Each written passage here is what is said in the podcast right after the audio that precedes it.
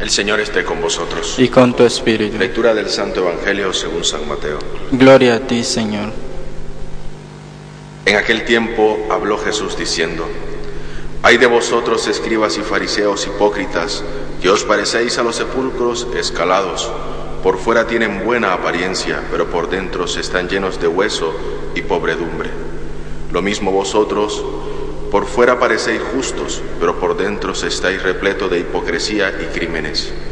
Hay de vosotros escribas y fariseos hipócritas, que edificáis sepulcro a los profetas y ornamentáis los mausoleos de los justos, diciendo, si hubiéramos vivido en tiempo de nuestros padres, no habríamos sido cómplices suyo en el asesinato de los profetas. Con esto atestiguáis con vuestra vergüenza que sois hijos de los que asesinaron a los profetas. Colmad también vosotros la medida de vuestros padres. Palabra del Señor. Gloria a ti, Señor Jesús. Como he dicho, hoy celebramos eh, la memoria de una santa, una santa española, valenciana, que fundó la congregación de las Hermanitas de los Ancianos Desamparados.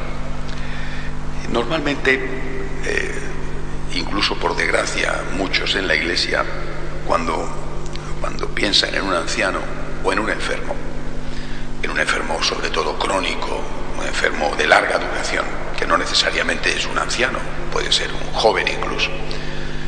Cuando piensan en un anciano o en un enfermo, en lo que piensan es en alguien que es un sujeto paciente. De hecho, se usa ese nombre, es un paciente. Eh, no sé si el paciente tiene o no paciencia, bueno, pero en todo caso es un paciente. Y con eso queremos decir que es alguien no activo, está eh, en el final de su vida o está imposibilitado por la enfermedad. Es un paciente. Eh, esta visión es una visión totalmente atea.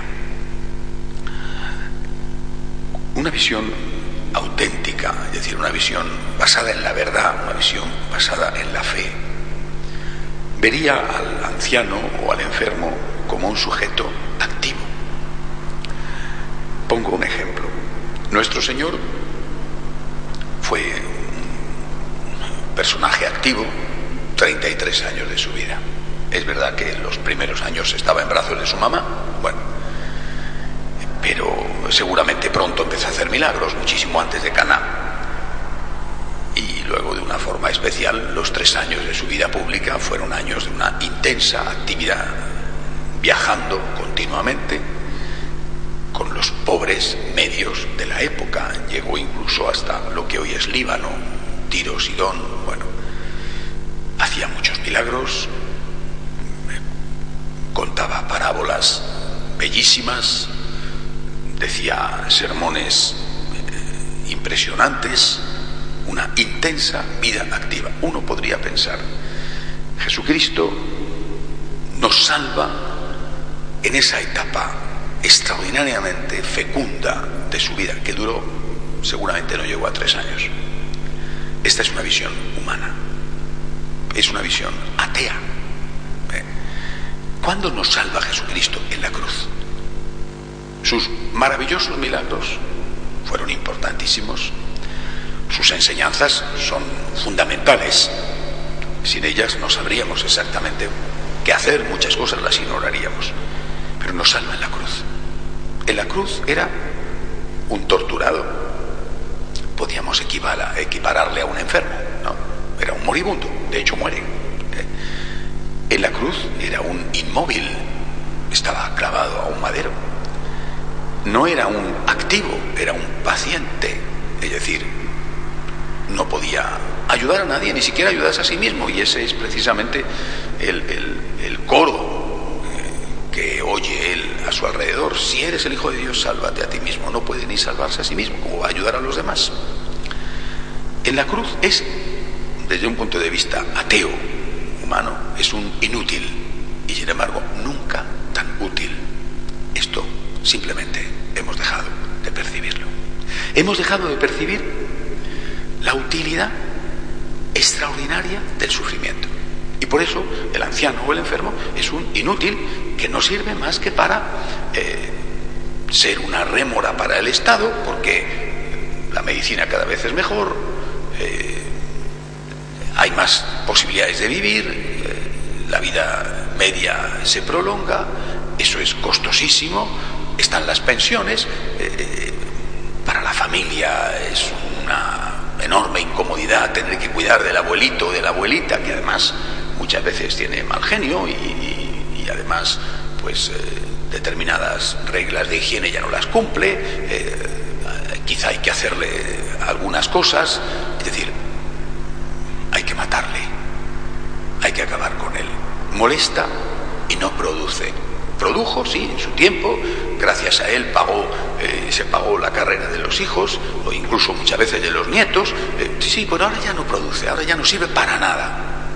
Esta es una visión atea de la vida. Repito, pensemos en Cristo crucificado. Es Él, es su sangre derramada la que nos salva. No ver esto es perder la visión verdadera, es decir, la visión católica de las cosas.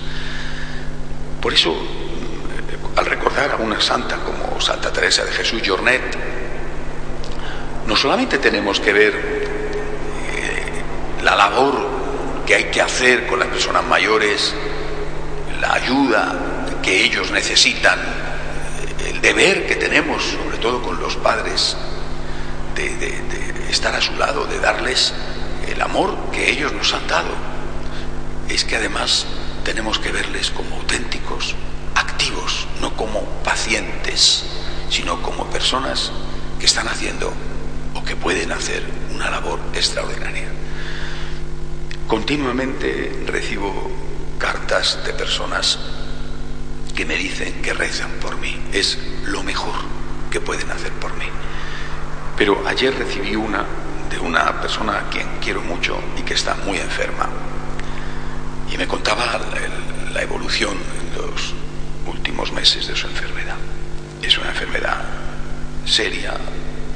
Eh, y me decía que, estaba ofreciéndolo la iglesia, por mí. Eh, yo le contesté enseguida diciéndole, primero que rezo, todos los días rezo por los enfermos pero sobre todo dándole las gracias. Yo creo en el valor del sufrimiento, yo creo en esto. Y, yo lo experimento. ¿De dónde saco la fuerza para trabajar continuamente para los viajes de tantas personas que rezan y ofrecen sus propios sufrimientos por mí, de la comunión de los santos. O tenemos esta visión de fe o perdemos de vista el valor de lo más importante, de lo más frecuente de la vida, el sufrimiento. Es ahí, en la cruz, como Cristo nos salvó. Él sí que sabía lo que eran las cosas, los santos también, los que lo hemos olvidado, hemos sido nosotros. Que Dios nos ayude a recordarlo. De pie, por favor.